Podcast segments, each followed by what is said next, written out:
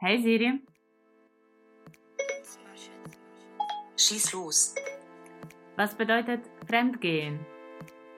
Fremdgehen bedeutet außereheliche Beziehungen haben.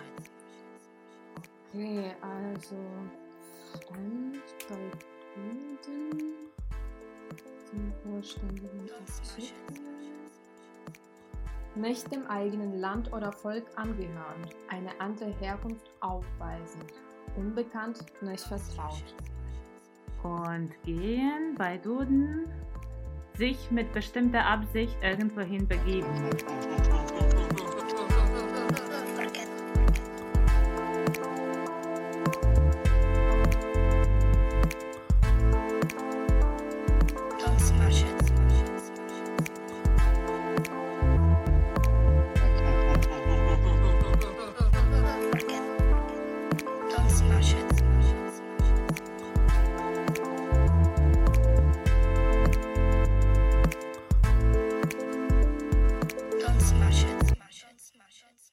Hallo, wir sind Maria und Maria. zwei junge Ukrainerinnen, die in Deutschland leben und arbeiten. In diesem Podcast versuchen wir herauszufinden, wann sich Deutschland wie zu Hause und wann wie ein fremdes Land anfühlt. Wir reden über Identitäts- und Magenprobleme, über Geld- und Emotionssparsamkeit sowie über abschließende Versicherungen und alte Freundschaften. Hallo, Maria. Hallo Maria. Es war die sehr lange Pause. Ja, ein paar Monate. Ich weiß jetzt nicht mehr wie viele, aber ich glaube ein bisschen länger als geplant. Wir wollten nur eine kurze Pause anlegen und daraus sind, ist eine größere Pause geworden. Nach meinem Gefühl war sogar die Pause nicht geplant, ehrlich gesagt. Also ich kann Ja. mich nicht daran erinnern, dass wir irgendwie so abgesprochen haben, so, jetzt machen wir mal Ja. eine Pause. Dann ist die Ja. Pause größer und größer und größer geworden. Umso mehr war ich dir dankbar, als du mir geschrieben hast, lass uns uns treffen und einfach Ja, weil ich dachte, ich glaube, diese Pause ist entstanden, weil wir beide so ein bisschen im Arbeitsstress waren. Mhm. Und dann sind wir gar nicht dazu gekommen, irgendwie neue Folgen aufzunehmen. Und ähm, deswegen hat es so lange gedauert, weil wir wahrscheinlich dann einfach nicht mehr rausgekommen sind aus diesem Stress. Aber dann irgendwann dachte ich, dass ich dich vermisse. Oh, danke. Nicht, dass wir uns äh, gar nicht sehen außerhalb des Podcasts, aber ähm, ich muss schon sagen, dass mir dieser Kontext gefehlt hat und ich glaube, ähm, ich habe auch diese Gespräche vermisst, vor allem ähm, Gespräche über unsere, un, über Ukraine, über unsere Empfindungen in Deutschland, weil wir eigentlich vor allem in unserem Podcast drüber geredet haben. Mhm. Und wir waren jetzt auch in dieser Pause beide eigentlich in der Ukraine zu Besuch. Äh, und äh, ich glaube, da ist auf jeden Fall ein bisschen Stoff äh, entstanden, ähm, über welchen man reden kann. Und Ja. ja, mit dir kann man das ja natürlich am besten. Ja, ich finde ehrlich gesagt auch, dass diese Gespräche über Identität mit dir, ne, obwohl ich, ja, ich habe schon ein paar Freunde hier in Deutschland, mit denen es auch klappt so gut, aber ich glaube, dadurch, dass wir so aus dieser ähnlichen Ecke in der Ukraine kommen, klappt es auch noch irgendwie noch besser. Man weiß irgendwie schneller, was, was gemeint ist irgendwie. Ja, Und selbstverständlich dadurch, dass wir in einer Stadt in Bamberg hier wohnen und es ist auch so ein, auch eine besondere Art von Deutsch sein, dass wir hier irgendwie, ja das ist nochmal anders als Ja, jetzt, mhm. keine Ahnung, Bayern und irgendwo in Köln oder in Berlin ist es natürlich nochmal ein ganz anderes Thema. Ähm, ich finde nur, das ist mir gerade so eingefallen, ich glaube sogar, wenn ich in die Ukraine gehe, das klingt vielleicht jetzt auch komisch, dass ich tatsächlich schon auch nach einem Stoff suche, weißt du? Für, den, Pod, für den Podcast. echt? Dass ich irgendwie alles so bisschen durch diese Brille irgendwie, okay, was Ja. kann, wie kann man darüber im Podcast erzählen? Das ist irgendwie, ja, komisches Gefühl. Ich habe das nicht immer gehabt, aber immer wieder mehr drüber reflektiert, glaube ich, als sonst, weil wir das immer schon im Podcast so ein bisschen als Thema aufgenommen haben, diese Unterschiede. Und ich glaube, ich habe das Mhm. einfach so abgespeichert bei mir. Ich habe gemerkt letztes Mal, als ich in der Ukraine war, dass ich in so Gesprächen mit ukrainischen Freunden immer wieder auf diese Vergleiche gehe zwischen Deutschland und Ukraine. Und das war mir in einem Moment ein bisschen unangenehm, weil ich mir dachte, komme ich jetzt so wie diese irgendwie ausgewanderte Person, die in einem reicheren äh, westeuropäischen Land äh, wohnt und sagt, in Deutschland macht man das anders irgendwie. Und so möchte ich auf keinen Fall sein. Aber ich glaube, nachdem wir unseren Podcast angefangen haben, bin ich in diesem Modus vom Vergleich noch viel mehr. Okay. Noch irgendwie, noch mal irgendwie hinterfragen, weil ich glaube, viele Sachen, die in der Ukraine passieren, habe ich lange nicht hinterfragt. Weißt du, ja, irgendwie, ja. man hat es als eine Gegebenheit genommen. Als ja, und das finde ich eigentlich gut, dass genau durch den Podcast wir das irgendwie, keine Ahnung, dass wir da draußen eine, weiß ich nicht, so eine Methode entwickelt haben, wie man das eigene Land versteht. So geht es mir zumindest, dass ja. ich Ukraine viel mehr jetzt verstehe und vor allem, ich stelle mir immer mehr Fragen aus der deutschen Sicht, wieso sind Sachen so und so. Ähm, ich muss sagen, es hilft nicht unbedingt alles zu verstehen, aber einfach festzustellen, was diese Unterschiede sind und die zu erklären, das auf jeden Fall. Und das versuchen wir vielleicht heute wieder mal in einer Folge, dass wir äh, wieder vielleicht auf solche Vergleiche auch eingehen, anhand von der Erfahrung, die wir jetzt in der Ukraine gemacht haben. Gemacht haben, genau. Und liebe Hör oh, oh Gott, du schaffst das. HörerInnen, wir, ähm, genau, wir reden heute über darüber, wie für uns unsere Heimat in diesem Jahr war, weil ich muss sagen, das ist jedes Mal anders. Ich war dreimal dieses Jahr in der Ukraine und das sind drei komplett verschiedene Besuche. Mhm, Sehr okay. verschieden emotional gefärbt, äh, mit verschiedenen Beobachtungen und mit verschiedenen Schlussfolgerungen für sich und Zukunft. Aber ich muss sagen, dieses Jahr war für mich wirklich sehr einschneidend, weil ich zum ersten Mal sehr klar gespürt habe, ich will nicht zurück. Mhm. Das, so, kann das war erst dieses ja, Jahr. Okay. Ja, ist klar, dieses Gedenken irgendwie war auch bei früheren Besuchen, dass, dass man irgendwie dann sich gefragt hat, so, aber das war wandelbar irgendwie. Aber dieses Jahr war ich dreimal in der Ukraine und dreimal durchgehend hatte ich das Gefühl, mein irgendwie mein Lebenszentrum ist gerade in einem anderen Land. Okay. Und ich möchte jetzt, dass dieses Lebenszentrum auch erstmal nicht in die Ukraine sich verschiebt. Es kann sich vielleicht in ein anderes Land verschieben, ich weiß nicht, aber oder in eine andere, andere, andere deutsche Stadt, sehr gerne, aber nicht in die Ukraine. Letztes Mal, als ich in der Ukraine war, dachte ich mir, ich war in Kiew so zwei Tage, habe mir eine Airbnb-Wohnung gemietet und dachte mir, ich würde gerne öfters in die Ukraine gehen und einfach vielleicht hier mal auch arbeiten oder so oder ein Projekt haben.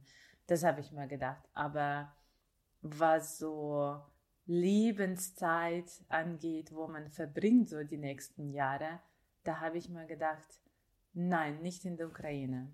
Weißt du noch, was das erste war, was dich auf diesen Gedanken gebracht hat? Also gab es da irgendeine Situation, wo du das gedacht hast? Weil es kommt halt nicht von alleine, dieser Gedanke. Also du musst irgendwas gesehen haben oder irgendwas erlebt haben, mhm, um mhm. daran wieder zu denken. Oder war das nur so dieses nochmal das vor Augen kriegen, um mhm. zu verstehen, dass es nicht. Ich glaube, jedes Mal, wenn du, ich glaube, jedes Mal, wenn du mir diese Frage stellst, jedes Mal werde ich das. Weil hier ist eine schlechte Frage. Nein. also wenn man grundsätzlich, wenn man sowas sagt, dann sagt man nicht, dass man sich in der Heimat schlecht fühlt oder dass man sich, keine Ahnung, nicht willkommen oder angekommen fühlt. Ganz im Gegenteil finde ich, dass wenn ich zurück aus der Ukraine komme hierher, fühle ich einen, ich weiß nicht, ich fühle schon einen Boost von Energie und irgendwie Liebe und akzeptiert sein irgendwie. Was ich auch manchmal in Bamberg hier habe, aber was vielleicht nicht in der Fülle präsent ist, wie das in der Ukraine ist. Aber ich weiß nicht, ich habe in der Ukraine nicht so viel Leben irgendwie, was ich mit meiner Zukunft verbinde. Ich habe da keine Arbeit, ich habe da keine Projekte, ich habe da irgendwie keine Selbstverwirklichungsziele, ich habe da keine irgendwie, keine Ahnung, kein Fitnessstudio, keine Freunde, mit denen ich was unternehmen will. Keine Sauna. Keine Sauna. weißt du, so irgendwie, mhm. diese irgendwie ähm, Haltepunkte sozusagen. Okay. Und ähm, wahrscheinlich ist es für mich wichtig, an solchen Sachen zu arbeiten. Ich weiß nicht. Und in der Ukraine fällt das. In der Ukraine ist eigentlich nur diese Familie ganz stark, paar Freunde und Interesse, wie dein Land sich entwickelt. Irgendwie so sogar so ein landeskundliche Interesse, weil du irgendwie jetzt als erwachsene Person mal dein Landes für sich entdeckt eigentlich. Okay, also, ja. Genau. Ja, du hast es äh, gerade auch, ähm, du hast äh, zwei, glaube ich, so wichtige Punkte gesagt, Heimat und äh, so diese emotionale Verbindung. Würdest du jetzt für dich Heimat als was ganz Emotionales einfach definieren, wo du einfach an Familie denkst und wo du halt nur, nur diese Sehnsucht hast? Weil ich habe auch oft drüber nachgedacht, was für mich Heimat bedeutet. Mhm. Und da habe ich halt gemerkt, dass ich erstens irgendwie dieses Wort nicht mag ja. Durch Deutschland wahrscheinlich, weil ja. in Deutschland dieses Wort irgendwie eher negativ konnotiert mhm. wird und man halt immer als Ausländerin damit konfrontiert wird, ähm, was Heimat bedeutet und dass Heimat quasi diese Ausgrenzung für uns bedeutet. Mhm. Dieses Land, wo du gerade bist, ist nicht dein Land. Mhm. So ungefähr. Und dann irgendwann habe ich versucht, das für mich anders zu definieren. Trotzdem kriegt man immer wieder diese Frage, und wie war es da in deiner Heimat oder wie ist es in deiner mhm. Heimat? Und ähm, ich habe dann mich die ganze Zeit gefragt, was ist denn für mich diese Heimat? Weil äh, mehr als meine Familie, so ein paar Freunde, die da geblieben sind äh, und dieses einfach Zuhausegefühl, diese Geborgenheit, Sicherheit, äh, habe ich dort nicht. In Deutschland wäre es für mich dann genauso eine Heimat irgendwie vom Gefühl her, mhm. weil ich hier auch, auch sehr viele Bestandteile von einer bestimmten Art Sicherheit habe, wie Arbeit, auch Freunde, ähm, irgendwelche Projekte, so alles, was du sagst, alles, was dein Alltag irgendwie so sicher gestaltet. Und deswegen ähm, weiß ich echt gerade nicht, was meine Heimat ist, mhm. ehrlich gesagt. Ist eigentlich auch interessant, ob dieses, ich habe das Gefühl, dass wir ähnliches Gefühl von Heimat haben im Sinne von dieser Struktur und so Anhalten, Haltepunkte. Genau, so ein Rahmen. Genau. Also für mich, und ich. Ich glaube, wir sind eigentlich beide so ziemlich freiheitsliebende Personen und mögen eigentlich auch keine Zeitdruck oder irgendwie keine vorgegebene irgendwie äh, Szenarien. Aber da irgendwie kommt es doch irgendwie an diese Strukturen an.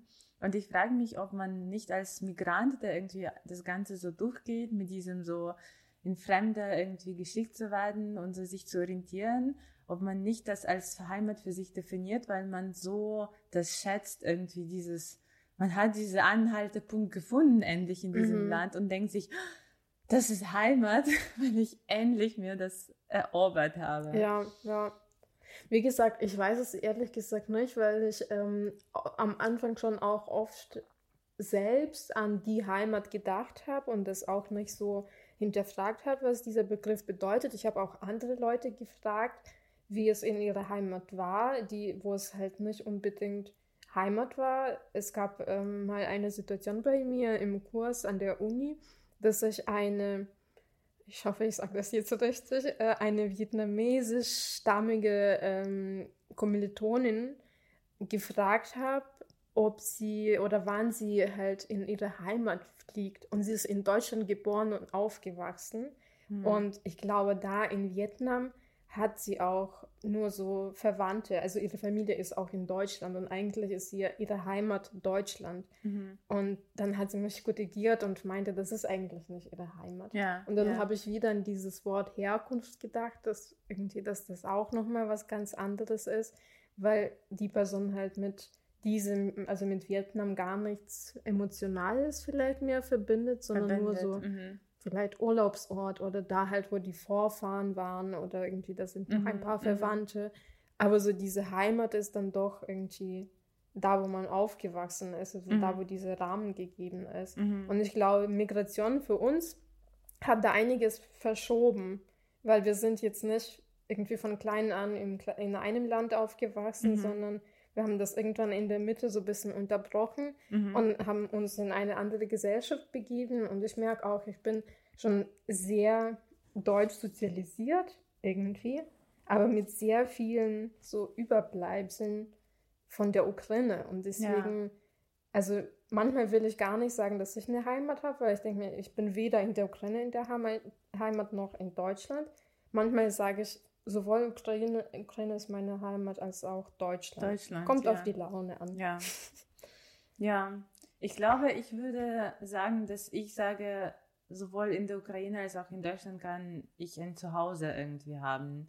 Ja, Ich das weiß- Wort mag ich auch besser. irgendwie Ja, zu oder? Hause. Ja, Finde ich auch Zuhause. schöner, weil das ist eher so dieses, mehr so auf räumliche bezogen. Ja, da, ja. wo man sich wie zu Hause fühlt. Also meine Wohnung in Bamberg ist auf jeden Fall mein Zuhause, weil da diese Vertrautheit und auch irgendwie meine Ordnung herrscht, die aber mir zum Beispiel in meinem, bei meinem Zuhause in der Ukraine fällt, weil das ist die Wohnung meiner Mama, die komplett irgendwie nach ihrem Gusto so eingerichtet Okay. ist. Aber das ist nach wie vor mein Zuhause, weil ich da aufgewachsen bin. Und weil, keine Ahnung, wenn ich die Küche so von meinen Augen sehe, irgendwie diese Küche in Lviv, dann, keine Ahnung, dann werde ich, also ich weine nicht, aber man wird sehr emotional, Mhm. weil das ist ein, so ein, keine Ahnung, so alles, was über Heimat, Zuhause, Liebe, Familie, alles, alles, alles, was man irgendwie nur vorstellen kann, ist in diesem, in dieser Küche konzentriert irgendwie. Das ist noch das, die Wohnung, wo du auch klein Genau. ähm, warst. Okay. Ja. Genau, also, und ich gehöre auch zu denjenigen Menschen, die Glück hatten, immer das gleiche Zuhause zu haben, also bis jetzt Ja. eigentlich. Also, weil, ja, es sind viele Menschen, die in Mietwohnung aufgewachsen sind oder ja, durch Krieg vertrieben und irgendwie mit diesem Gefühl zu, sein, zu wachsen und zu, also zu sein, dass du wirst das nie irgendwie Mhm. sehen. Was, wo, woran bindet sich dann irgendwie dieses Gefühl von Heimat? Ich weiß, ich glaube, wir beide haben wir diese, wir haben diese örtliche irgendwie Zugehörigkeit. Aber würdest du sagen, dass für dich Heimat auch nicht nur dieses Ort ist, sondern irgendwie ein, keine Ahnung, so Emotionen, Gegenstände, Sprache? Ja, also auf jeden Fall. Da muss ich sagen, dass äh, für mich irgendwie Heimat ist für mich auf gar keinen Fall ein Ort. Ich glaube, ich denke auch bei dem Wort Heimat dann heutzutage mehr einfach an das Zuhause von meinen Eltern. Mhm. Und das ist nicht mal das Haus, wo ich aufgewachsen bin, weil wir haben unser Haus später gebaut und ich bin in einer kleinen Wohnung aufgewachsen, die heute anderen Leuten gehört. Und ich muss sagen, wenn ich an diesem Haus vorbeilaufe, habe ich keinerlei Gefühle. Okay. Und das ist komisch, weil, keine Ahnung, wenn ich da vielleicht reingehen würde, die haben halt das alles neu angerichtet, äh, eingerichtet und dann würde ich vielleicht schon was spüren, aber wenn ich da dran vorbeifahre mit dem Fahrrad zu Hause, denke ich mir, ja, also so habe ich halt paar Jahre, also viele Jahre gelebt, schon bis zur neunten Klasse, aber irgendwie habe ich das so gut verschieben können in dieses andere Haus und ich fühle Mhm. mich auch wohl damit. Mhm. Und ich glaube, deswegen konnte ich dieses Räumliche für mich auch dann eher so locker definieren, dass ich genauso ein Zuhause jetzt in Deutschland spüren könnte. Ich habe das bisher tatsächlich noch nicht so oft erlebt, weil Mhm. ich glaube, meine jetzige Wohnung, wo ich gerade wohne, nicht so lange, seit April, das ist das erste Mal für mich, wo ich mich zu Hause fühle. Mhm. Mhm. Weil die Wohnungen davor, also die Wohnung davor, okay, die war auch eigentlich ganz okay. Ähm, aber so dieses, so, so dieses so richtig Zuhause-Gefühl, dass ich weiß, okay, hier könnte ich länger bleiben oder ich komme nach Hause und ich weiß, das ist mein Ort zum Ausruhen, das ist erst so seit April für mich Okay. da. Mhm. Ähm, und da habe ich mir schon auch davor Sorgen gemacht, ähm, weil ich dachte, okay, wenn ich jedes Mal so gestresst bin in einer WG, weil das Zusammenleben nicht so gut geklappt hat, vielleicht manchmal, dann, dann möchte ich einfach nicht hier leben. Deswegen habe ich auch so oft an diesen äh, Umzug in die Ukraine gedacht. Ich habe Mhm. immer gedacht, okay, jetzt muss ich gehen, ich habe keine Lust mehr, ich verstehe mich mit Leuten nicht, ich bin falsch.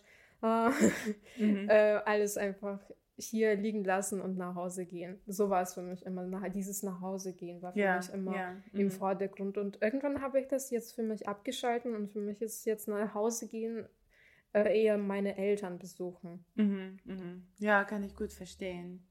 War das, du warst dieses Jahr im August ziemlich lange in der Ukraine? Ja, drei Wochen. Genau, und du warst das auch zum ersten Mal seit zwei Jahren, also bei dir war Ja. die Pause auch so Ja. groß. Ich weiß, du hast verschiedene Städte besucht in der Ukraine. Wo war für dich, an welchem Punkt, keine Ahnung, vielleicht kannst du dich irgendwie an also einen Moment erinnern, wo du dachtest dir, jetzt bin ich zu Hause.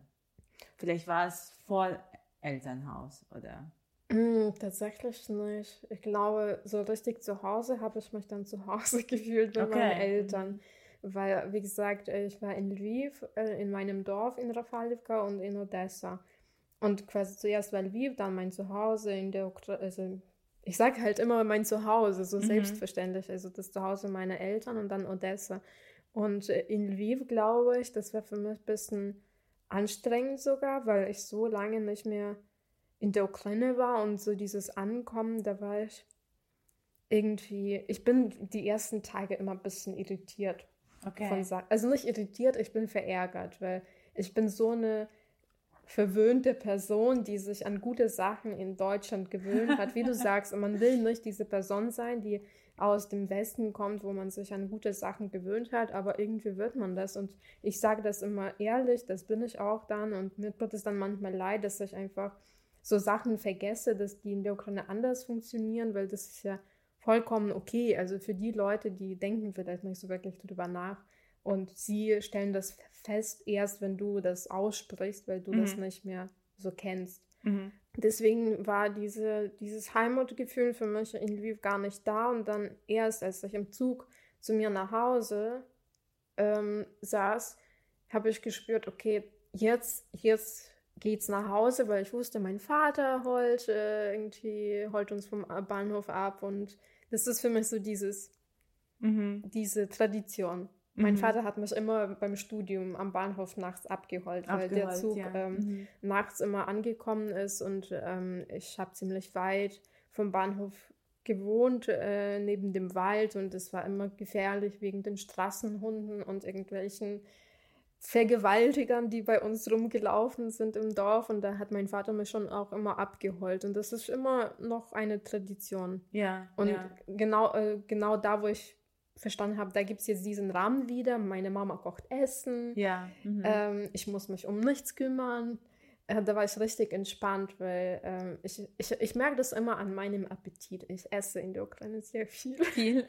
Und das ist für mich das Heimatgefühl. Ja. Dieses Essen von der Mama, die ganze Zeit versorgt werden, Ja. wie ein kleines Kind. Das ist für mich Heimat, glaube ich. Ich muss sagen, ich vertrage in der Ukraine die Sachen viel besser. Also ich kann so hier in Deutschland, wenn ich abends mal, keine Ahnung, in ein Restaurant gehen, was esse, dann die ganze Nacht schlecht schlafen und am nächsten Tag der Magen, also das Bauch wird irgendwie dreimal so groß. Aber in der Ukraine, egal. Also Man ich kann so viel fressen. so viel fressen, wirklich. Und das ist zum Beispiel diesmal, ich hatte den Zug von Kiew nach äh, Lviv und ich bin irgendwie so um 9 Uhr angekommen. Und dann, selbstverständlich, habe ich noch irgendwie voll viel gegessen, weil meine Mama das alles gekocht hat. Und irgendwie, es war, also stand außer Frage, dass wir noch voll viel essen, irgendwie so spät am Abend. Und kein Problem. Also ich, hat, ich bin sehr gut eingeschlafen und ich habe wirklich, okay, das war am dritten Tag, war ich schon zu viel essen. Ich weiß doch, dass ich, als ich zurück in Deutschland war, da habe ich irgendwie so drei oder vier Tage so eine Diät gemacht und mir hat noch nie eine Diät so leicht gefallen wie die Tag, weil ich so überfressen aus der Ukraine kam. Ja, das ist immer ein Fluch und ein Segen, Ja, ja. finde ich. Aber das ist, ja, das ist irgendwie so dieses, dieses Gefühl von, ja, man kann vertragen, man ist ruhiger, man ist irgendwie. Man muss keine Entscheidungen treffen. Ja, ich das glaube, ist wahrscheinlich die Sache. das sind wir beide so ein bisschen ähnlich. wir, äh, ich glaube, so geht es vielen, dass irgendwie Entscheidungen treffen. Ja, da will ich manchmal einfach ein, ein Kind sein, was halt nur versorgt wird und äh, man muss keine, die Eltern können die Entscheidungen treffen. Ja, ja. Und ich glaube, als Kind schätzt man das natürlich nicht, weil als Kind denkt man immer, oh, ich möchte endlich meine Freiheit. Die Eltern dürfen jetzt nicht für mich alles entscheiden. Und jetzt denke ich mir, oh Gott, ich möchte, dass meine Eltern für mich das entscheiden. Ja, und ich muss sagen, meine Mama irgendwie, die schafft es immer, niemand in meinem Leben schafft es, mir so eine Überzeugung zu geben, dass alles gut wird. Okay. Das ist so krass. Aber das ist doch gut. Das ist, äh, das ist super, aber ich immer auch denke, weil, sagen wir so, nicht in allen Bereichen irgendwie ähm, nehme ich die Meinung meiner Mama als die einzig richtige oder irgendwie, oder ich kritisiere auch viel an irgendwie ihren Weltansichten oder irgendwie Meinungen oder bin mit Filmen auch nicht komplett einverstanden. Aber wenn sie mir sagt, das wird irgendwie, es wird alles gut, ich glaube ihr so sehr. Mhm. Und das ist auch irgendwie so wie diese, ähm, ja, man muss nicht eine Entscheidung treffen und man muss irgendwie so plötzlich dieses Gefühl davon, dass eigentlich, ob alles gut wird, auch von dir sehr abhängt, geht weg irgendwie. Ja, Was ja. du hier so im, immer so dominant hast irgendwie, wie ich mich jetzt weiter bewege, was ich irgendwie, keine Ahnung, was ich entscheide, wie ich, keine Ahnung, mit deutschen Behörden irgendwie das Ganze organisiere. Und da zu Hause ist dieses Gefühl irgendwie, es wird alles gut, Mhm. irgendwie. Es wird sowieso alles gut. Ja. Und du glaubst das einfach. Ja, nee, mir geht es auch ähnlich. Ich glaube auch vor allem so dieses, ähm, ist, meine Familie ist da auch vielleicht ein bisschen anders früher gewesen, weil mein Vater war nie eine, oder halt meine Mama, ich weiß nicht, ob ich mit ihr jemals drüber geredet habe, aber mein Vater hat uns nie gesagt, es wird alles gut. Und ich glaube, ich habe das auch nie als Kind übernommen. Ich bin deswegen auch ein, sehr- ich sage immer, ich bin ein sehr realistischer Mensch. Einige sehen mich als ein Mit pessimistischen vielen Mensch. Erwartungen. Nein. ähm, aber ich sage immer, ich bin tatsächlich realistisch, weil ich erwarte dann oder versuche nicht zu viel zu erwarten, weil mein Vater hat immer das so ein bisschen gecuttet sozusagen. Ich weiß noch, ich wollte mal äh, zum Geburtstag eine, ähm, eine Kamera, weil ich Mhm. wollte schon immer fotografieren und wir hatten natürlich kein Geld und äh, mein Vater hatte früher so eine analoge Kamera, aber irgendwie war es schon so diese Umbruchszeit, wo die analogen Kameras halt nicht mehr so, man konnte die nicht so gut bedienen und ähm, es gab nicht mehr so viele Filme zu kaufen, weißt du, nur diese Übergangsphase, Ja. also diese ganz alten meine Ja, ich, irgendwie mhm. Zenit und diese Fat-Kameras, irgendwann sind diese kleinen Kompaktkameras entstanden Mhm.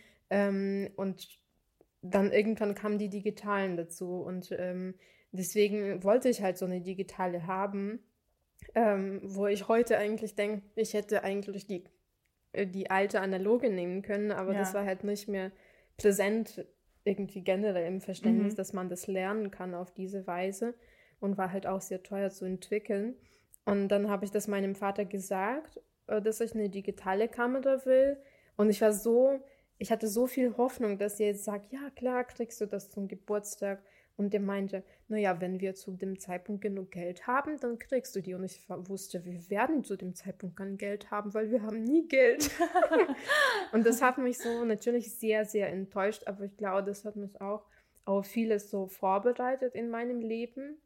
Mm, Auf der anderen Seite, wenn ich meine Eltern quasi, die heutigen Eltern äh, mit den damaligen Eltern Mhm. vergleiche, die haben das irgendwie jetzt geschafft, da rauszukommen. Und sie sagen mir jetzt auch dieses, es wird alles schon gut, weil ich mir denke, wenn sie da rausgeschafft haben, Ja. wo sie waren, Ja. dann ja. schaffe ich das auch. Mhm, mhm. Und dann muss ich halt nicht mehr irgendwie drüber nachdenken, wo ich eigentlich in Deutschland sehr viele Sicherheiten habe und ich habe nichts zu meckern Ja. eigentlich. Mhm. Dann muss ich das einfach akzeptieren und sagen, ja, das wird alles gut, das wird schon alles gut. Irgendwie kriegt man das hin. ja. Und das ist krass, Mhm. dass man das irgendwie, ja, dass das ähm, so einfach geht. Ja, weil manchmal sagt man das sich selbst und das funktioniert nicht. Meine Mama hat letztes Mal, also es, dieses Mal, als ich in der Ukraine war, hat sie so einen Satz gebracht, der wirklich mich so, so beruhigt hat. Die hat gesagt irgendwie, du bist die höchste Schöpfung des Gottes, weil sie glaub, gläubig ist. Mhm. Du hast gesunde Arme, gesunde Beine und gesunden Kopf. Und ich war so, stimmt. Was soll mir irgendwie im Weg stehen? Es klingt jetzt sehr kitschig vielleicht und sehr pathetisch, aber genau wenn die Mama das sagt, irgendwie so diese höchste Schöpfung des Gottes, denkst du dir, Ja, bin ich. naja, es geht, weißt du, es geht nur darum, dass du hattest schon sehr Ja. viel Glück in deinem Ja, Leben ja. eigentlich. Aber das sagen Irgendwie. zum Beispiel ukrainische Eltern richtig gerne. Ich frage mich, ob das so ein Ding ist. Weil bei uns, also keine Ahnung, in meinem Dorf zum Beispiel sagen das ältere Menschen ziemlich oft, Ja, dass mhm. irgendwie du, du hast ein Dach über deinem Kopf, ja, mhm. dass du halt nicht so an diese, du musst jetzt nicht so an die großen Sachen denken, dass du jetzt dir nicht das neueste Auto von irgendwas kaufen kannst, Mhm. sondern du hast ein Zuhause, du hast vielleicht Eltern oder keine Ahnung, Leute, die sich um dich kümmern. äh, dass es immer irgendwas ist, wo du halt Mhm. viel mehr hast als die anderen. Ja. Und ja. es ist so dieses, ja, genau, immer diese guten Sachen dort sehen, wo es halt vielleicht die auch nicht so viel gibt, Mhm. finde ich, das ist schon so eine, eine besondere Eigenschaft, glaube ich. Ich glaube, man weiß das auch selbst irgendwie so. Man weiß irgendwie, wie gut es einem eigentlich manchmal geht. Aber die Sache ist, ob das eine Überzeugungskraft auf dich auswirkt. Und auf mich, wenn ich mir das sage, null. Überzeugungskraft. Ja, ja.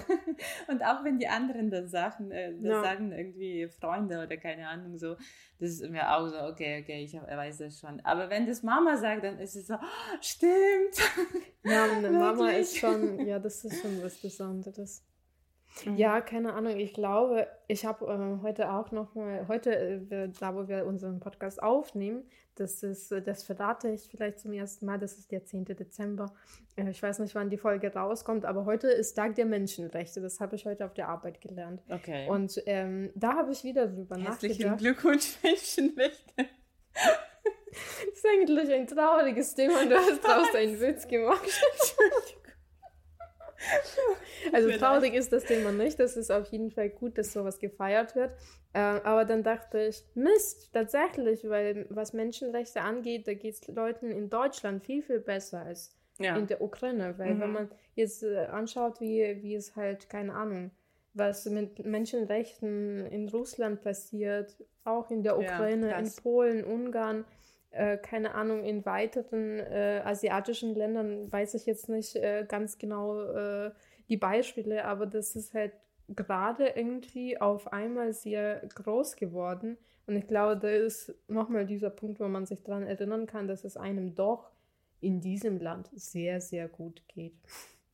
Also wir haben mit Heimat angefangen und dann irgendwie mit Und dann, wie gut es uns in Deutschland geht.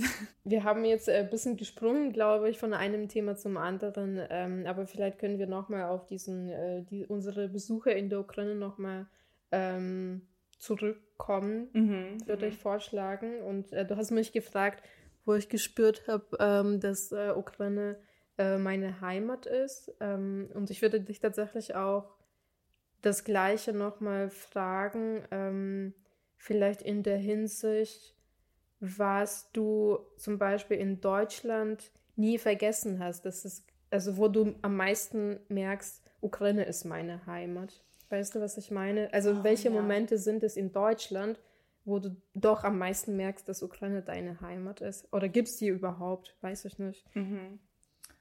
Oh, das ist eine tiefe Frage. Das, sagst du immer zu meinen Fragen. Ja, weil vielleicht, keine Ahnung, weil vielleicht, weil ich keine parate Antwort darauf habe und Mhm. jetzt erstmal irgendwie nachdenken muss. Ich, ich, Ich kann auf jeden Fall selbst was dazu sagen, weil Mhm. ähm, ähm, ich habe auch gestern Abend bei der Vorbereitung darüber ein bisschen nachgedacht, dass ich, ähm, weil ich halt oft Deutschland für mich als schon als zweite Heimat definiere, glaube ich, ähm, weil ich hier viel mehr so die Prozesse verstehe, wie die Gesellschaft funktioniert und wieso funktionieren Sachen so und so oder auf der politischen Ebene weiß ich jetzt zum Beispiel viel mehr, glaube ich, über die deutsche Politik Ja, als über ukrainische. so. Ich Mhm. weiß halt die deutschen Politiker, wo ich halt nicht ganz genau weiß, was für Minister wir in der Ukraine haben, leider. Ähm, und da dachte ich, okay, das ist krass, dass ich halt gezielt auch jeden Morgen Nachrichten lese und man denkt dann, krass, okay, ich bin sehr sozialisiert in Deutschland. Mhm, das ist, mhm. das ist, also es ist jetzt irgendwie eine Beleidigung zu sagen, dass es nicht meine Heimat sein kann.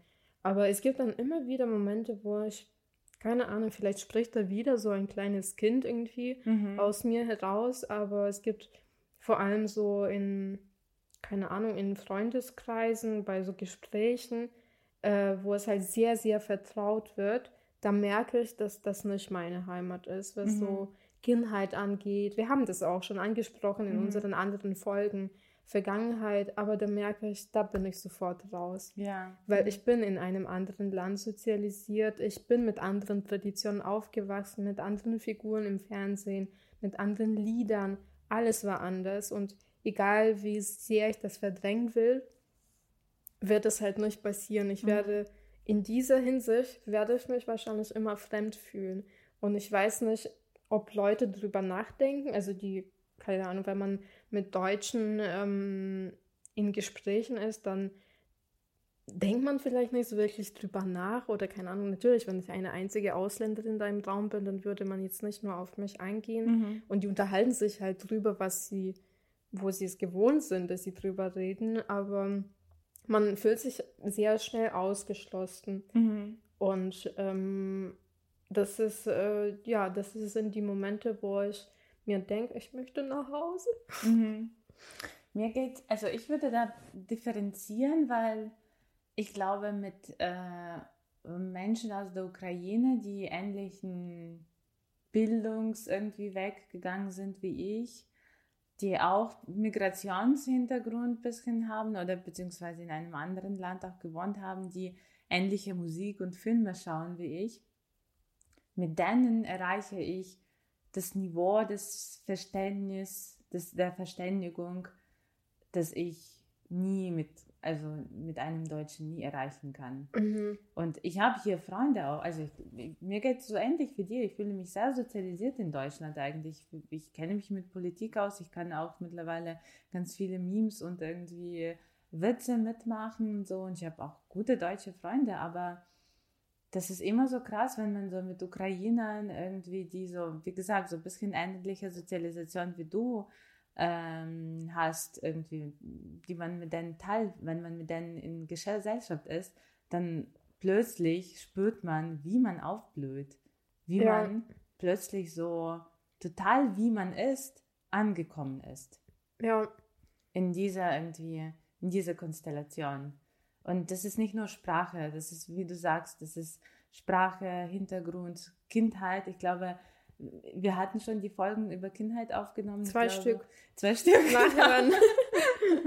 Also ich glaube, ukrainische Kindheit in 90er, das ist etwas, was oh, ganz viele Generationen, also ganz verschiedene Menschen zusammenschmeißen kann, weil das ist schon war so eine dreistige Sache. Ja, ja, voll. Ja, also du hast schon recht. Also du hast auch vorhin gesagt, äh, dass, äh, dass man sich mit Leuten aus der Ukraine auch besser versteht, die auch so ähnliche Erfahrungen teilen oder halt Migrationshintergrund Mhm. haben. Da ähm, war ich neulich ja bei dir zu Besuch bei deinem Geburtstag und da gab es auch eine Freundin von dir da. Mhm. Und äh, das fand ich auch irgendwie, wie du sagst, man blüht da so ein bisschen auf, weil Mhm. man denkt, ah, so bin ich. Ja, Also ja, dieses so genau, bin ich, das ist- genau. Für mich so diese, also diese Fragen, die, die stelle ich mir sehr oft irgendwie, was, was ist man denn irgendwie? Weil irgendwie hat man schon was in Deutschland aufgebaut, aber dann irgend, man kommt immer wieder zurück auf dieses andere Mhm. Ich, was dann doch Ja. irgendwie ja. sich besser anfühlt. Und vielleicht ist man dasselbe, was man eigentlich auch für deutsche Freunde hier ist, aber ich habe immer das Gefühl, dass ich eine bessere Version von mir Ja, selbst werde, weißt du? So eine schlagfertige, ja, kluge, ja. witzige. Ja, man kann einfach ewig reden Ja. und so Witze schmeißen. Das kann ich im Deutsch, also im Deutschen, da, da scheide ich sehr schnell aus, aus dem Ganzen. Und ich sage dann einfach, oh, ich bin müde, ich muss schlafen gehen. Genau, genau. Also meistens will ich auch schlafen gehen, aber das ist, ja, ich vermisse das ein bisschen. Und ich habe dann auch immer schon gedacht, dass eigentlich, das ist auch komisch, das zu denken von sich selbst, dass man eigentlich in seiner Muttersprache viel cooler ist. aber ich glaube, das stimmt vielleicht tatsächlich. Wahrscheinlich wirkt diese Muttersprache wie Alkohol, weißt du? Dass man Ja. irgendwie so ein plus fünf zu Selbstbewusstsein Ja, kriegt. ja. Aber apropos Sprache, das habe ich mir auch als Punkt aufgeschrieben zu unserem Thema, weil mh, ich habe gestern auch noch so einiges gelesen zu so Heimat und so Dinge. Und ähm, da habe ich mich an einen Satz von einem Bekannten, von einem gemeinsamen Bekannten Mhm. von uns erinnert, wo er sagte, der könnte nie in einem anderen Land leben, wo halt andere Sprache gesprochen wird, weil für ihn ist es lebensrelevant, sich ausdrücken zu können und für ihn Mhm. ist es halt dann quasi so dieses Angekommensein funktioniert nur dort, wo er seine Muttersprache redet. Würdest Okay. du sagen, dass das für dich auch gilt? Nee, nicht mehr. Für mich auch nicht. Das fand ich so krass Nee. festzustellen. Und ich muss sagen, ich glaube, also es sind mittlerweile so vier Sprachen in meinem irgendwie, keine Ahnung, Wortschatz irgendwie. Also aktiv, das sind Ukrainisch, Russisch und Deutsch. Englisch leider nicht so aktiv, aber ab und zu schon aktiv. Aber selbst auch mit Englisch irgendwie, mit jeder Sprache merke ich, dass ich einen Teil von meiner Persönlichkeit da ausdrücken kann. Weil irgendwie, keine Ahnung, ich kann auf Russisch irgendwie manchmal, wenn ich auf Russisch rede, denke ich mir, boah, das konnte ich nicht besser auf Russisch, äh, äh, besser als, also, als auf Russisch sagen. Irgendwie. Okay. Wobei man kann, man hat selbstverständlich als Ukrainerin ein ambivalentes Verhältnis zur russischen Sprache. Äh, manchmal fühlt man sich total erfüllt im Ukrainischen irgendwie, manchmal im Deutschen und manchmal auch im Englischen irgendwie. Und ich weiß nicht, vielleicht ist es auch diese migrantische, dass man so, ich weiß nicht, zehn Jahre irgendwie in diesem Modus lebt, immer wieder sich anzupassen und irgendwie verschiedene, für verschiedene Zwecke verschiedene Sprachen zu haben. Mhm. Und also mittlerweile, also ich habe dir das irgendwann erzählt, dass ich, äh, als ich hierher kam, dachte ich mir, ich werde mich nie auf Deutsch verlieben. Oder ich glaube, ich hatte sogar so eine äh, irgendwie Vorstellung, dass wie ist es mit einem deutschen Mann Sex zu haben? Wie kann ich da überhaupt irgendwie meine Gefühle irgendwie ausdrücken? Ja. Aber mittlerweile glaube ich daran, dass man in jeder Sprache irgendwie einen Teil von sich aus, gut ausdrücken ja. kann. Ich nee, weiß nicht, wie ich, es ja. dir geht. Nee, mir geht es auch ähnlich. Ähm, ich habe auch ähm, sowas gedacht am Anfang. Wirklich das Gleiche, dass mhm. ich, ich konnte mir gar nicht vorstellen, dass man sowas wie ich liebe dich ja. auf Deutsch sagt. Auf Deutsch sagt weil das für mich so bedeutungs... Es war nicht bedeutungslos, aber für mich war so dieses ich liebe dich so einfach mit gar nichts verbunden, glaube ich. Mhm. Und im mhm. Ukrainischen ist so dieses Jatebe Lublu oder mhm. Jatebe Kochayu. Mhm. Das sind, ich muss sagen, selbst wenn ich das jetzt sage, da, da habe ich so ein bisschen, also es macht schon auch was mit einem, mhm. aber ich muss ähm, auch zugeben, dass mit den Jahren auch dieses Ich liebe dich ähm, auf Deutsch ist für mich dann auch, also hat für mich dann auch eine krasse Bedeutung gewonnen. Mhm, und dass das dann irgendwie dann auch zu einer Sprache wird, die halt so auch so in sich so hineinwächst, habe ja. ich das Gefühl. Und für mich ist es äh, gerade ist für mich Deutsch gar nicht, ich kann mich vielleicht nicht so ganz ähm, gut ausdrücken, wie ich das auf Ukrainisch könnte. Ich bin halt tatsächlich nicht so schlagfertig auf Deutsch. Mhm. Das vermisse ich schon auch manchmal. Ähm, aber irgendwie habe ich gar nicht das Gefühl, dass es nicht meine Sprache ist. Mhm, mh. ich, hab, ich kann alles verstehen und irgendwie habe ich echt einfach nur Schwierigkeiten, meine Emotionen damit auszudrücken. Mhm, mhm, Auch wenn die vielleicht, wenn es ein bisschen anders klingt, als wenn man das so ukrainisch sagen würde. Ich glaube, da hast du sehr schön gesagt, mit hineinwächst. Also ich glaube, je mehr Emotionen man, also für mich bis jetzt war es so, je mehr richtig tiefe Emotionen man mit einer Sprache erlebt, desto mehr wächst sie in dich rein. Ja. Also ich sag immer, ich habe mein Deutsch hat sich ab dem Moment irgendwie verbessert, als ich zum ersten Mal mich auf Deutsch verliebt habe und dann irgendwie so auch so tiefe Beziehungen geführt habe. Ja. Dann irgendwie hat man das Gefühl, dass wirklich so die Sprache so in dich so reingeht. Irgendwie. Ja, ja. Genau. Und, ähm, und das glaube ich, das kann mit jeder Sprache passieren irgendwie, wenn man so gewisse Emotionen irgendwie, das muss nicht nur unbedingt so Beziehung sein, aber gewisse Emotionen von Freude, irgendwie, keine Ahnung, etwas Tiefes erlebt, dann, dann wird es auch zu deiner Sprache, dann, das ist deine Emotion und du auch selbst damit irgendwie. Ja. Ich ja. erinnere mich da an eine von unseren Folgen, ich weiß nicht was, das war irgendwann ganz am Anfang, ich glaube, da waren wir auch noch ein bisschen radikaler. okay, interessant. und da haben wir gesagt, dass irgendwie das deutsche Sprache kann irgendwie Emotionen nicht ausdrücken oder sowas, okay. sowas in die Richtung, weil ich weiß es noch, weil ich auch noch mit jemandem drüber geredet habe nach dieser Folge. Ja. Hat jemand mich drauf angesprochen. Ja, und äh, die Deutschen meinten, das stimmt, dass man auf Deutsch keine Emotionen ausdrücken kann. Und ich muss sagen, ich bin nicht der Meinung. Mhm. Ich glaube, man kann das schon, aber man muss halt diese Worte nutzen, um das zu machen.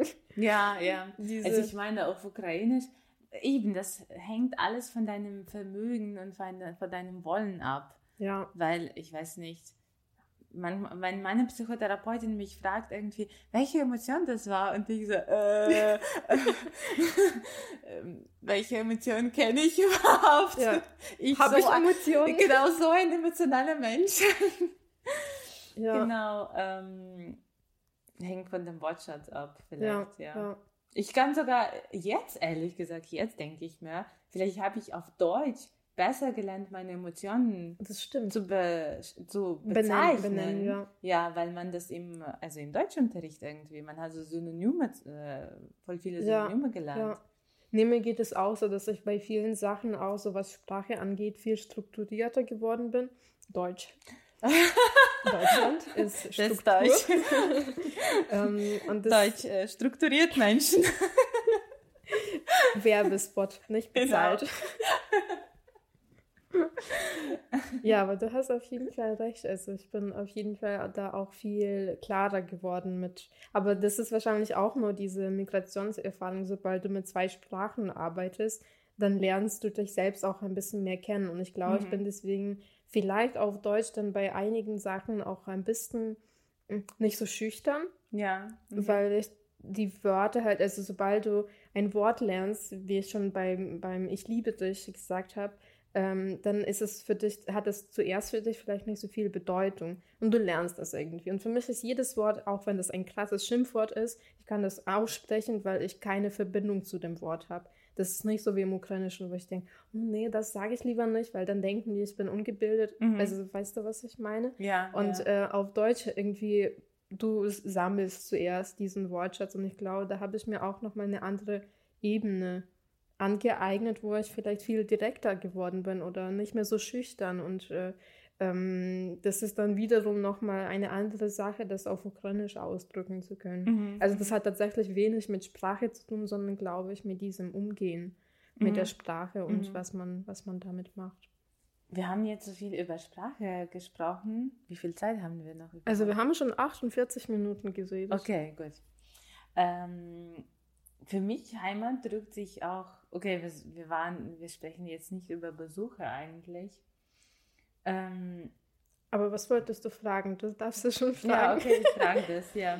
Maria, das ist eine chaotische Folge. Wir kommen zurück, da darf man. Witzig, ich habe irgendwie heute einem, ähm, einem Freund von mir gesagt, das wird eine chaotische Folge und das ist so. Das ist, ähm, ja, das haben wir, das akzeptieren Das wir. akzeptieren wir, genau, ja. Ähm, die Frage ist, wie, okay, wir haben Sprache, wir haben Orte durchgesprochen, wir haben vielleicht ein bisschen auch Freunde durchgesprochen. Ähm, drückt sich für dich Heimat in Musik aus irgendwie? Habe ich auch darüber gestern nachgedacht. Ich habe mir das nicht aufgeschrieben, Mhm. äh, weil ich echt nicht weiß. Mhm. Weil ähm, schwer, weil das ist so, Musik ist ein schweres Thema für mich. Ich fühle mich Okay. sehr ungebildet damit. Was? Nein, du nicht. Ungebildet, weil in der Hinsicht, weil ich habe das auch schon sehr oft erzählt. Ich bin mit so russischer Popmusik aufgewachsen. ähm, das sind halt die Jahre, wo man sich als eine junge Person eigentlich so etabliert, oder so, keine Ahnung, sich bildet. Mhm. Mm, Und ähm, ich finde es schade, dass ich diese Zeit mit der russischen Musik ver verbringen musste. Es gibt auch natürlich gute russische Musik und ich bin froh, dass mein Vater mir da auch einiges Gutes vermittelt hat, was ich immer noch mag. Aber so hauptsächlich habe ich halt mit diesen Konzerten im Fernsehen aufgewachsen. Mhm. Und deswegen, wenn ich diese Musik manchmal höre, da werde ich auch manchmal nostalgisch. Ja. Und das ist aber für mich nicht Heimat. ja. Da bin ich so ein bisschen, ich weiß es nicht. Mhm. Das ist so, äh, wir haben auch schon drüber geredet, über diese Überbleibsel der Sowjetunion und ja. diese ja. Umbruchphase Ukraine, Sowjetunion und äh, die ganzen russischen Einflüsse, die da in den, zwischen den 90, also in den 90ern bis 2000 und immer noch da sind. Und deswegen ist für mich Musik so etwas, was ich erst aufbaue für mich. Und ähm, ich muss schon sagen, dass ich das sehr genieße, dass äh, wenn ich ukrainische Musik höre, dann habe ich schon auch so dieses, ja, da pocht auch schon ein bisschen mein Herz, muss ich Mhm, sagen, weil ich alles verstehe. Mhm. Mhm. Ähm, ich glaube, dadurch, dass ich immer mit, ähm, also dass ich mit russischer Musik und ukrainischer Musik, weniger mit ukrainischer Musik aufgewachsen bin, bin ich echt nicht so, äh, nicht so konzentriert bei englischen Songs.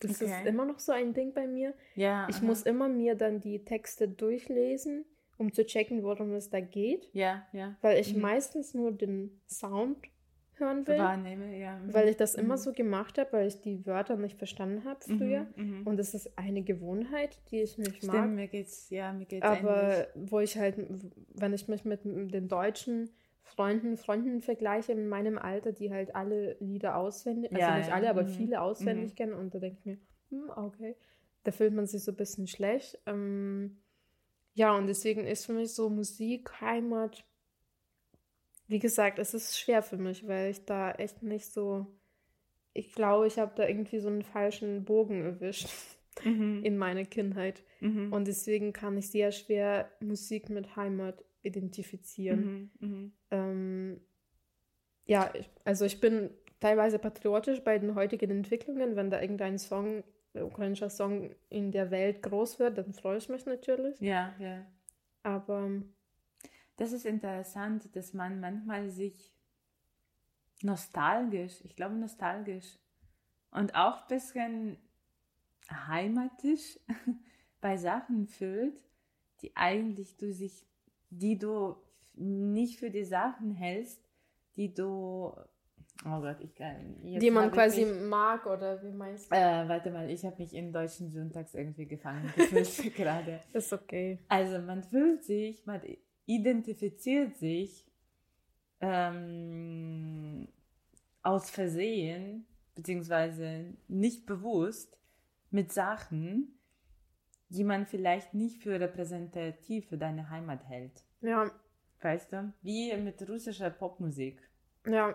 Oder Das Einzige, was ich da sagen kann, ähm, wenn ich jetzt einfach in diesen Kontext denke, wo war denn diese Musik? Das war immer noch dieses Zuhause, meine Familie, wir saßen alle vom Fernsehen zusammen. Das war schön, deswegen, weißt du, also diese. deswegen möchtest du jetzt einen Fernseher kaufen. Ja, also wenn mir jemand einen Fernsehen, Fernseher spendieren will, wir machen einen Crowdfunding. Weil ihr braucht einen Fernseher. Ja, aber das ist immer noch so dieses Familie, dieses ja, Familienleben und Geborgenheit und Sicherheit Ja, und das ja. ist dann Heimat. Also das kann ich dann auf diese Weise schon so zurück mhm, mhm. auf diese Zeit zurück ähm, verfolgen, aber nicht in, direkt durch Musik. Ja. Bei dir war es wahrscheinlich anders, weil ich weiß, dass die Leute aus Lviv schon sehr früh mit der ukrainischen Musik Ja, ähm, aber ich hatte auch ein bisschen aufgewachsen sind. anderen Hintergrund als die anderen in Lviv. Also ich sage immer, ich bin eine besondere aus Lviv. Aber ja, mein Vater war aus Russland und Mhm, meine Familie ja. war ziemlich international. Also mein, meine Tante kam aus Weißrussland, mein, die Frau von meinem Cousin ist eine Jüdin. Und es wurde sowohl ukrainisch als auch russisch in meiner Familie gesprochen. Also ich war nicht diese klassische galizische Familie, wo man irgendwie ganz viel auf ukrainisch gesprochen hat. Ähm, deshalb, wir haben auch ganz viel Russisches gehört. Also Alla Pugacheва und so, das war alles auch präsent in meinem, Okay. meiner Kindheit, genau. Und ich glaube, ukrainische Musik habe ich irgendwie so selbst für mich entdeckt. Wobei, also es gab schon positiven Einfluss seitens meiner Mama. Die hatte, also ich glaube, meine Mama hat schon meistens guten Geschmack in Musik und die hat schon so, also meine Mama hat Okean Else gehört oder Wopli Vidoplasova, also diese so erste die, große ja. Rockbands, irgendwie ukrainische Rockbands in den 90er. Und so habe ich das als Kind wahrgenommen. Aber gleichzeitig war auch Simfira präsent, weißt du? Mhm. Das ist eine russische Rocksängerin. Und es war irgendwie immer so gleich, ja. okay. Ähm, Weißt du, was mir äh, noch gerade einfällt zu diesem Thema, was Musik angeht? Das hatte ich äh, nämlich in meiner Kindheit. Meine Nachbar, die waren schon sehr früh Pfadfinder. Und Mhm. Pfadfinder sind halt sehr auf dieses patriotische Ukrainische äh, hingewiesen. Und ähm, die haben halt schon immer ukrainische Musik gehört. Und die Mhm. hatten irgendwie auch Kassetten. Und ähm, wir hatten das als Kinder natürlich nicht, weil ähm, unsere Eltern sich das nicht leisten konnten. Und ich muss sagen, ich habe mich immer schlecht gefühlt, weil wir keinen Zugang zu dieser Musik in meiner Familie hatten und meine Musik, meine Eltern sowas nicht gehört haben. Und meine Nachbarn haben sich immer so, sie haben sich für was Besseres gehalten, weil sie Mhm. ukrainische Musik hören. Und ähm, ich glaube, mit diesem Gefühl bin ich auch so ein bisschen aufgewachsen, dass ich mich geschämt habe, was für Musik halt in meiner Kindheit im Fokus ja, stand, ja. weil ich wusste, okay, ich bin in der Ukraine. Es ist halt genau vielleicht so ein bisschen teilweise gut für Ukraine, dass man ukrainische Musik kennt. Auf der anderen Seite dieses Negative vom Patriotismus, Ja, ich, dass ja. man Leute ausgrenzt, weil ich mir das nicht ausgesucht habe Mhm. damals. Mhm. Ja, auf jeden Fall. Ich hatte auch dieses Gefühl, obwohl ich in Lemberg aufgewachsen bin, so ein Stadtmädchen bin und bla bla. Und ich meine, wir hatten hunderte von Büchern irgendwie bei mir zu Hause. Und ich finde, dass meine Familie schon eine zu gebildeten irgendwie Familien gehört. Aber ich hatte dieses Gefühl auch selbst in Lemberg, auch weil dadurch, dass mein Vater Russe war und ich weiß nicht, es gab schon in Lemberg so diese irgendwie bildungsbürgerliche ukrainische Elite eigentlich. Und ich fühlte mich von denen auch ausgegrenzt. Und vielleicht nur durch Pfadfindertum, wo vielleicht so ein bisschen die Grenzen so verwasch, ver, verwischt waren, Mhm. hatte ich den Zugang irgendwie zu dieser Kultur und hat dann mehr, habe dann mehr über ukrainische Kultur erfahren ja. was dann auch zur Heimat geworden ist. Die Frage ist aber, ist es zur Heimat geworden, weil es ukrainisch ist? Oder weil man irgendwie in deiner Jugend, irgendwie in diese Hochzeit mit 16, 17 so geile Momente mit irgendwie deinen Mhm. Freunden geteilt hat? ja, ja. Wenn man am Lagerfeuer diese irgendwie Lieder gesungen hat Ja. oder ja. Naja, das kann natürlich, äh, kann man auch jetzt auf Deutschland übertragen, dass wir es hier vorhin besprochen haben, dass das jetzt mit Deutschland genauso funktionieren kann, weil Ja. wir hier auch mit deutschen Tatsachen auch schöne Momente erlebt haben, die uns das Gefühl geben, das ist jetzt auch unsere, Unsere Heimat. Heimat, auf jeden Ja. Fall. Ja. Also wir haben jetzt äh, keinen richtigen ähm, Schlusspunkt. Also wir haben jetzt doch nicht verstanden, was genau diese Heimat ist, so wie ich verstehe. ja. Äh, dass das halt, also es ist echt ein kompliziertes Thema und äh, ich, das habe ich mir gestern schon gedacht. Wieso haben wir uns wieder so ein großes Thema, Thema, ausgesucht? ja. Aber irgendwie finde ich gut, dass wir drüber reden, weil wir immer ein bisschen weiterkommen, Ja. hoffe ich. Ja, und ich glaube, das ist für uns, das muss man akzeptieren, das ist immer ein wandelbares Thema. Ja, Es gibt immer Ja. tausende Antworten darauf und wer weiß, wie wir in fünf Jahren darüber sprechen. Vielleicht, keine Ahnung, wandern wir aus aus Deutschland und dann ist Heimat für uns, weiß ich nicht. Was wünschst du dir als Heimat, Maria? äh, ja. Welches Land? wieder eine Entscheidung treffen. das ist schwierig. Ich würde gerne nach Südamerika auswandern. Ist eine komplett utopische Idee. Ich Aber wo, wohin genau? Also hast du ein bestimmtes Land im Kopf? ähm, Ecuador. Echt? ja. Okay. Ja. Hast du irgendeine emotionale Verbindung zu Ecuador? Ja, ich war in Ecuador und da war cool. also es war das Land, Okay. das mir am meisten gefallen hat und die haben da eine Stadt, heißt Otavalo Mhm. und da haben die so sehr ähnliche Trachten zu den ukrainischen Mhm. Trachten. ich Also, muss sagen, ich mag auch Leute aus Ecuador, weil es gibt in Lviv tatsächlich eine sehr große Ecuador-Community. okay. Ich weiß nicht, ob du das mitgekriegt hast, aber Nee. bei äh, uns an der Uni, an der Ivan-Franko-Universität, da gab es wirklich sehr viele zu der Zeit, wo, als ich studiert habe. Okay. Und ich habe auch einige von denen kennengelernt und es ist krass, wie ähnlich sie ticken. Also, ja, ich hatte in ich- Ecuador auch das Ja. Gefühl, dass diese Menschen, die sind den Ukrainern irgendwie sehr irgendwie vom Ja. Gemüt her. Aber ich ähnlich. glaube, das ist auch oft der Grund, für so viele aus der Ukraine nach Südamerika gehen, weil, also nicht, ich spreche jetzt nicht für alle Länder, aber ähm, irgendwie fühlt man sich da sehr ähnlich, Ja. glaube ich. Also zumindest habe ich das von Leuten gehört, die da Ja. Mhm. jetzt schon sehr lange leben. Mhm. Naja, wer weiß, Maria. Mal schauen. Ja. An dieser Note werden wir unsere Folge beenden. Was sagst du? Ja, wir machen mal einen Schluss. Ja, wir machen dann den Schluss. Ähm, ja, genau. Wie macht man Schluss? Google. Dankeschön, dass ihr äh, uns zugehört habt, hoffentlich zu Ende. Wir verabschieden uns bis zum nächsten Mal. Genau. Es wird ein nächstes Mal geben. Genau, wir machen jetzt äh, wieder regelmäßig. Wir müssen uns noch überlegen, in welcher Regelmäßigkeit. Podcast äh, bleibt auf jeden Fall dabei. Ähm, da kommen noch spannende Themen von uns beiden. Genau. Und äh, bleibt bei uns auch, mit uns auch bei Instagram.